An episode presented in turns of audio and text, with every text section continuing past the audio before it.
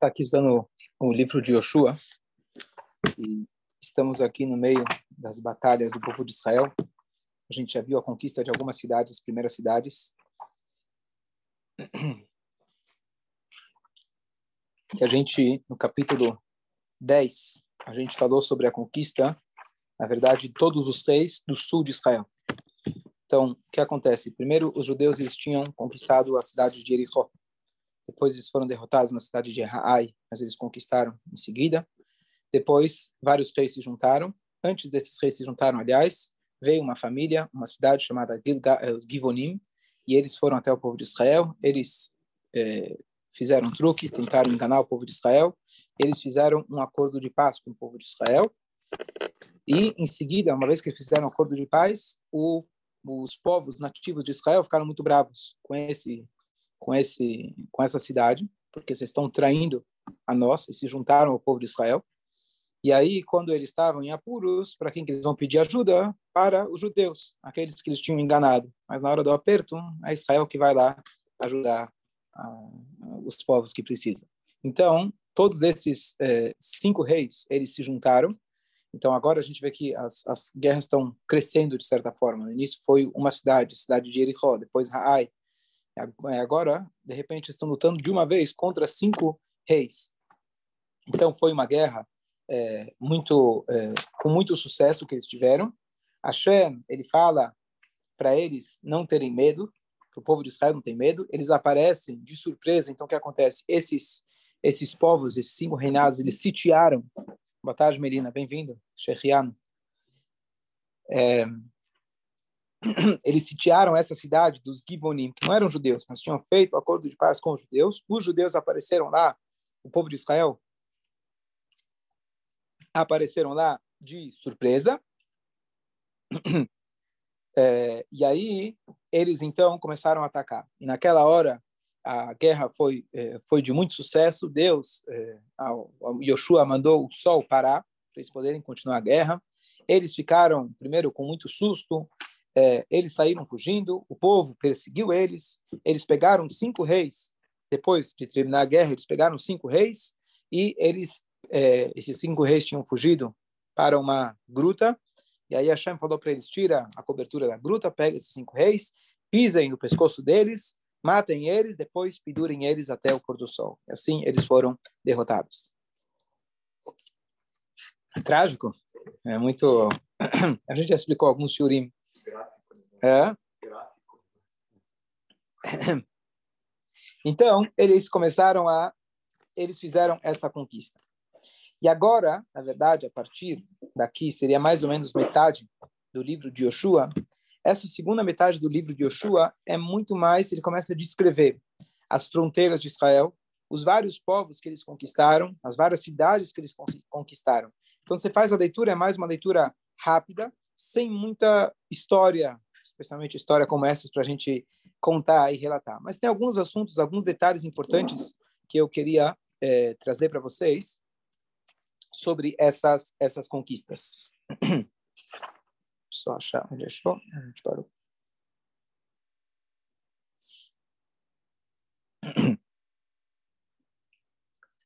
Com isso, é, conseguiu conquistar todo o sul de Israel? Então, vamos, ler, vamos ver. Então, é, o que acontece? Eles começaram, eles conquistam o sul, e agora, o capítulo 11, eles vão passar para a conquista dos reis do norte. Então, só um ponto é, importante para a gente entender o desenrolar das coisas, que nessas primeiras guerras que a gente descreveu, a Torá contou em detalhes. O Nar contou em detalhes. As próximas simplesmente fala teve guerra, conquistaram, conquistaram, conquistaram. Não conta para gente como foi. Aparentemente, a guerra, conforme o tempo foi passando, a intervenção divina foi menos clara, foi menos óbvia. As paredes, as muralhas de Jericó é, serem subterradas, isso foi um milagre claro. É, o sol parar, não tem nem o que falar. Mas com o tempo, aquelas guerras foram se tornando mais humanas, humanas, digamos assim. E a intervenção divina, é claro que ele é que está dando força para a gente, é ele que está conduzindo tudo, mas Hashem queria, na verdade, e assim é a lição para a gente, eu te dou, eu te abro o caminho, mas você depois tem que, eu te dou a vara para você ir pescar. Então, no início, por exemplo, na saída do Egito, então Hashem foi lá, um monte de milagres, etc. Mas chega uma hora, você precisa agir. Então, assim também em Israel, o propósito principal é você chegar e se assentar na terra, depender da plantação, não depender de milagres. Então, inicialmente, eles precisavam de uma dose de coragem muito grande. Mas depois que eles já estavam agora mais corajosos, então Hashem, ele agiu com o exército como age até os dias de hoje, através do nosso exército, mas Hashem, ele fica mais, menos óbvio em determinadas situações. Então, esse ritmo das coisas, esse desenrolar das coisas já é uma lição para gente, de que às vezes as pessoas perguntam por que não tem milagres, por que eu não vejo milagres. Primeiro que às vezes tem milagres, muito óbvios, mas a ideia não é ter milagres, a ideia é que você possa reconhecer o milagre dentro da natureza. Esse é o maior milagre de todos. A segunda coisa é, interessante é que eles entraram em Jericó. Jericó fica no centro de Israel.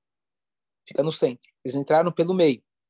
E o que acontece? Então dá para entender como que as coisas funcionaram. Primeiro eles entraram em Jericó, que era, na verdade, era a porta de entrada, era a fronteira de Israel, atravessando o Jordão.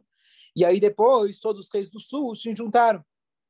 Agora que eles derrotaram todos os reis do sul, agora vão vir rei, os reis do norte. Em termos de é, é, táticos, Claro, a gente tem aqui intervenção divina, mas em termos táticos, essa é a melhor forma de você fazer, porque eles separaram os reis do norte e do sul. Se eles entrassem pelo, sei lá, pelo sul, de repente todos os reis vão se juntar e vão tentar esmagar o povo judeu de uma vez só. Então, eles separando o norte do sul foi uma tática estratégica interessante, claro, não precisaria disso, mas Hashem, de novo, ele queria que a gente fizesse a nossa parte terrestre. Então, isso também foi uma coisa interessante como que eles fizeram. É... Tá. Agora, capítulo do Yudadev, capítulo 11. Então, ele vai falar, ele, ele escreve aqui o nome dos, dos, dos, dos, reis, etc. Não vou ler tudo, quem quiser vale a pena ler sozinho, que são as palavras de Hashem, do profeta. E aí, então, os reis do norte, eles começam a se juntar. E ele começa a descrever os reis. E uma coisa interessante é o seguinte: esses reis, eles tinham armamentos melhores do que os reis do sul. Eu falei no início, ah, lembrei mais detalhe que eu ia falar. Não só que a intervenção divina começa a ser menos óbvia, a batalha se torna cada vez mais difícil. Cada vez torna mais difícil. Então, eles, as primeiras cidades foram uma cidade, depois outra cidade. Depois, de repente, foram cinco reinados. Cinco, como se fossem cinco países. Peraí, a proporção mudou completamente.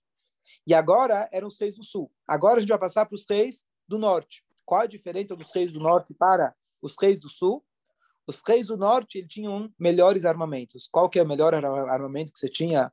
O mais avançado da época era um cavalo e as carroças. Era o mais avançado. Boa tarde.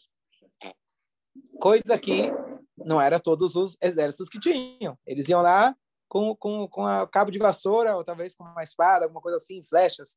Mas ter esse meio de locomoção já era um destaque que os reis do norte eles tinham esse acesso. Então, nessa guerra, a Hashem fala o seguinte: vocês vão ter que. É, olha aqui, olha como, como a Torá descreve. Primeiro, o número de pessoas que vieram para guerrear contra o povo de Israel era, é uma expressão, mas era como a areia do mar. Número de pessoas. Quantos combatentes tinham contra o povo de Israel? E cavalos e é, carroças, Rav Meod, demais, muitas. E todos esses povos se juntaram e eles eles acamparam num lugar chamado Meimarom, prontos para atacar o povo de Israel. Ou seja, sem chance nenhuma em termos físicos. E Hashem vira então para Yeshua fala, primeira coisa, não tema eles. Você pode imaginar o que significa não tema eles. Com todos esses... Se a Copa vindo com 400, já estava morrendo de medo. Ó, ó, ó. Porque amanhã, nesse momento, eu vou dar para vocês, vou dar nas mãos de vocês todos, halalim, Halalim é quando você mata a pessoa, quando defunto seria a palavra, quando você vão estar mortos na sua perante o povo de Israel. Vocês vão tirar, vocês vão cortar os pés dos cavalos e vocês vão queimar as suas carroças. Aí o Partido Verde, quando deu isso, abriu um processo na ONU para entender por que, que o povo judeu está maltratando os animais. É. Então, quando eu pensei nisso, fui verificar os comentaristas. Se quer matar as pessoas, os guerreiros, ok? Faz parte da guerra. Agora, por que você precisa maltratar um animal? Pega um animal e não é que ele era animal de idolatria, porque pega um animal e usa para gente. Então, muito interessante que, de novo, aqui a gente vê que como a Torá não conta para gente todos os detalhes. A Torá não é um livro de histórias. A Torá conta para gente que tem uma mensagem para gente. Qual é a mensagem que Yoshua, ou desde Moshe, na verdade, estava tentando injetar na cabeça dos judeus? Vamos deixar de ser escravos, acreditar que o Nilo não é a fonte de Parnassá, que existe Hashem. É Hashem aquele que manda. Todas as dez macotas foram para ensinar para o Baró que Hashem é o Elohim, que Hashem é o único Deus. E para o nosso povo demorou ainda mais 40 anos. Agora estão entrando em Israel, o risco era grande deles esquecerem e se assimilarem com os outros povos. A Hashem ele queria deixar muito claro aquilo que a gente fala no Lam Natsech, o Salmo 20, todos os dias,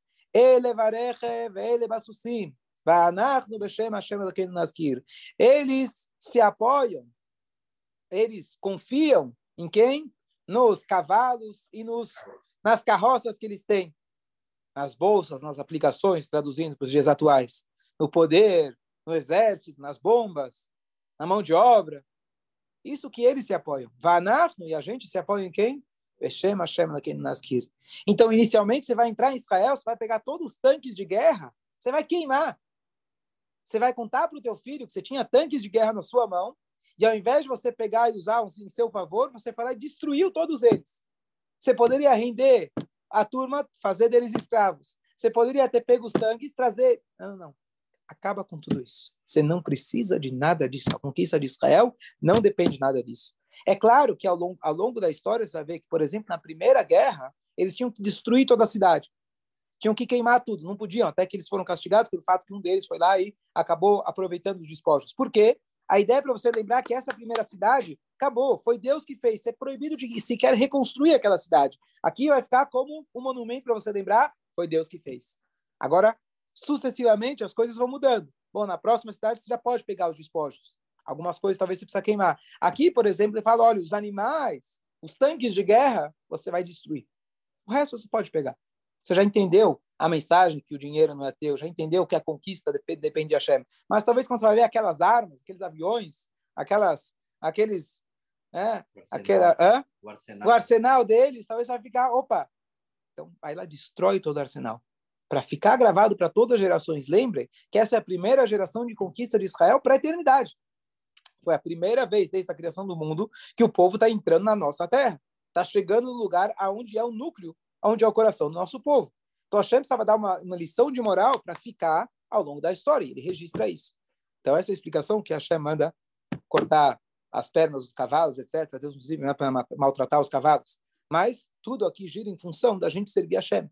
Então, para que a gente possa servir a Hashem melhor, era necessário esse impacto inicial, esse choque inicial, para eles entenderem que a gente não precisa de arma nenhuma para a gente poder estar tá na nossa é, é para a gente poder estar em Israel. Claro que em termos práticos depois precisa ter arma, etc. Mas para a gente entender a essência, a essência é Hashem. Fala. Do ponto de vista prático, imagina uma batalha assim, o pessoal ia nos cavalos até para o cavalo cai e você derruba a carruagem. Então, é... É, mas, mas assim, primeiro que a tua pergunta é, então, em termos práticos, seria interessante você destruir o tanque inimigo. Mas depois de certo, depois de certo tempo da evolução da guerra, você já não precisa mais disso. Ah, você agora já está com domínio da guerra, você já pode render a turma, tirar eles do cavalo. Se está sendo tudo milagroso de qualquer jeito, então para que você precisa destruir os cavalos? Então, a Torá tipo foi uma foi uma mitzvah. Se fosse como a questão apenas de guerra, quando a Shem mandou vão para a guerra, eles vão usar as táticas normais de guerra. O que for necessário matar, a gente vai matar. O que for necessário destruir, a gente vai destruir. Ah, o que der para a gente aproveitar, a gente aproveita. Hashem não, Hashem falou, tem uma mitzvah para você, destruir, pega todos os cavalos. Vamos supor, tem um cavalo que está sozinho. O cara já morreu, você já matou o cavaleiro. Você vai lá pegar o cavalo, não vai levar para casa. Você vai cortar os pés dele. Para você entender que, na verdade, o que quer dizer os pés do cavalo? Os pés do cavalo, aquilo que sustenta o cavalo. É, é tudo. Então você vai dizer, o cavalo está aí, mas sem os pés ele não é nada. Nós, também podemos achar que nós somos nossos pés, quem é a nossa, quem é a nossa base? É a Kadosh Baruch Essa é a explicação que eu vi e achei muito bonita. Fala. Guerras? Né? Então, aqui a gente vai a gente vai a gente vai ler sobre as, as demais guerras. Tiveram várias guerras. Então, mas poderiam aproveitar isso, quer dizer, mesmo que a Hashem deu essa vitória, eles poderiam ah, Sim, sim, mas a mesma coisa com, então, quando Deus ele manda destruir Amalek e destruir os animais do Amalek. E aí o Shaul vai lá, não, vamos pegar e tem que, tem que seguir a Shema risca. Não vai usar a sua lógica. Depois que aconteceu, eu posso chegar a explicar por que será, o que, que a gente pode entender, qual é a mensagem que a Shem quis dar. Naquela hora eles tinham que seguir cegamente aquilo que a Shem mandou. É para destruir os cavalos? É para destruir os cavalos. Ah, eu não entendo. Ah, por quê? Tem que fazer. Ele pode reaproveitar o cavalo. Ele vai precisar de... A lógica eu concordo. Mas, mas, mas o importante, o importante era conseguir, conseguir injetar a emuná neles. Esse era, esse era o ponto dessas guerras. A Shem poderia, vamos pensar o seguinte: se a Shem faz o sol parar, ele poderia um instante fazer com que todos fujam. Fácil. O que, que a Shem fez com a cortina de ferro? De repente o Gorbachev falou: não tem mais, acabou. Tchau, pode sair. Acabou o comunismo. Shem poderia ter falado para o Paró: sabe o quê? Pode ir embora, não precisa desses judeus. Vai embora, tchau. Acabou. Resolveu. Então, Mas não resolveu nada. Você não transformou. Toda a ideia das guerras é para nós mais do que para eles. Hã? Não, que eu ao povo judeu e ao Estado de Israel, seis meses depois de um câncer. Tchau. Eu não entendi o que você falou. falou muito isso. Ah, o Chaves. Hugo Chaves. Ele falou seis meses depois que ele falou Depois mal. ele falou que pegou um Então, câncer. Israel pegou um câncer. Arafat também dizem que morreu de câncer. É, a gente tem outras versões como ele morreu, mas arsênico. É ele mesmo. Sim, bom. É. Bom, Então, Hashem, a ideia então de como a Hashem faz a guerra é muito mais para dar lição para a gente do que para os inimigos. Eles vão morrer de qualquer jeito. Quando a Hashem fala o tempo todo, vai dar lição para o Paró. Cadê o Paró? É a clipá do Paró. É, é- é o pensamento de Paró. Tem uma opinião que fala que o próprio Paró ele sobreviveu, etc. Mas é o pensamento de Faraó que a gente tem que conseguir combater. Por isso está registrado na Torá. É isso que eu estou querendo com todas essas essas aulas. A, a ideia principal é a gente entender que a Torá é viva. A Torá não está contando histórias para a gente. Então, a lição dessa, dessa, dessa guerra, o objetivo dessa guerra era muito mais para a gente do que para eles. Então, ele precisava. É igual você falar para falar um cara que trabalha, depende do celular dele, fala, olha, quer, tem fé em Deus mesmo? Pega teu celular e joga no chão com toda a força. Mas a gente não precisa fazer isso. Mas talvez uma pessoa precisa fazer na história para você entender que não é disso que depende, não é daí que vem a tua salvação. Então, não é essa não é a, a, a ordem divina para todas as guerras, mas para essa guerra inicial, era importante que eles fizessem isso, para eles lembrarem, ficar registrado que é Hashem que toma conta. Mas para testar, Não é para testar, é para fortificar a fé, injetar neles a fé, injetar neles a fé e ficar gravado para as próximas gerações. Aí, aí ele começa a descrever as várias cidades que eles conquistaram, etc. É... A cidade de Hatzor, ele, ele mandou queimar. Então, de novo, explicando, uma cidade ele manda destruir, outra cidade ele fala não pode reconstruir, outra ele manda queimar, outra ele manda destruir os cavalos. Essa cidade de Hatzor era uma potência, era uma cidade mais importante da época. Então, essa Deus mandou, essas tem que queimar. De novo, para você entender aquele rei que você achava que ele era grande, você vai lá e pisa no pescoço dele. Entender que tudo que aquilo que a gente enxerga, que são as potências, entender que não é daí que vem a salvação. E aí o que acontece? Então aqui vem um, é, um, um comentário importante de que a conquista de Israel ela demorou sete anos e a divisão das terras demorou sete anos. A conquista de Israel foi gradativa, não foi imediata. E aqui ele descreve várias cidades, vários reis que ele matou, já indo para o capítulo 12, que lá é uma descrição de vários reis que ele matou, mas as cidades desses reis foram conquistadas depois do falecimento de Yoshua. Só para a gente entender. Moshe Rabbeinu, antes de falecer, Deus fala para ele, você vai fazer as guerras com as cidades fronteiriças de Israel, depois você vai morrer. Então ele matou Og, Melech Habashan, Sihon, etc. E logo em seguida ele faleceu. Moshe Rabbeinu, ele falou, bom, Deus mandou eu fazer, mesmo que a minha morte está dependendo disso, eu vou fazer imediatamente. Yoshua foi diferente. Yoshua ele sabia que a missão de vida dele era a conquista da divisão das terras. Ele falou, eu vou, eu não estou com pressa. Eu não estou com pressa.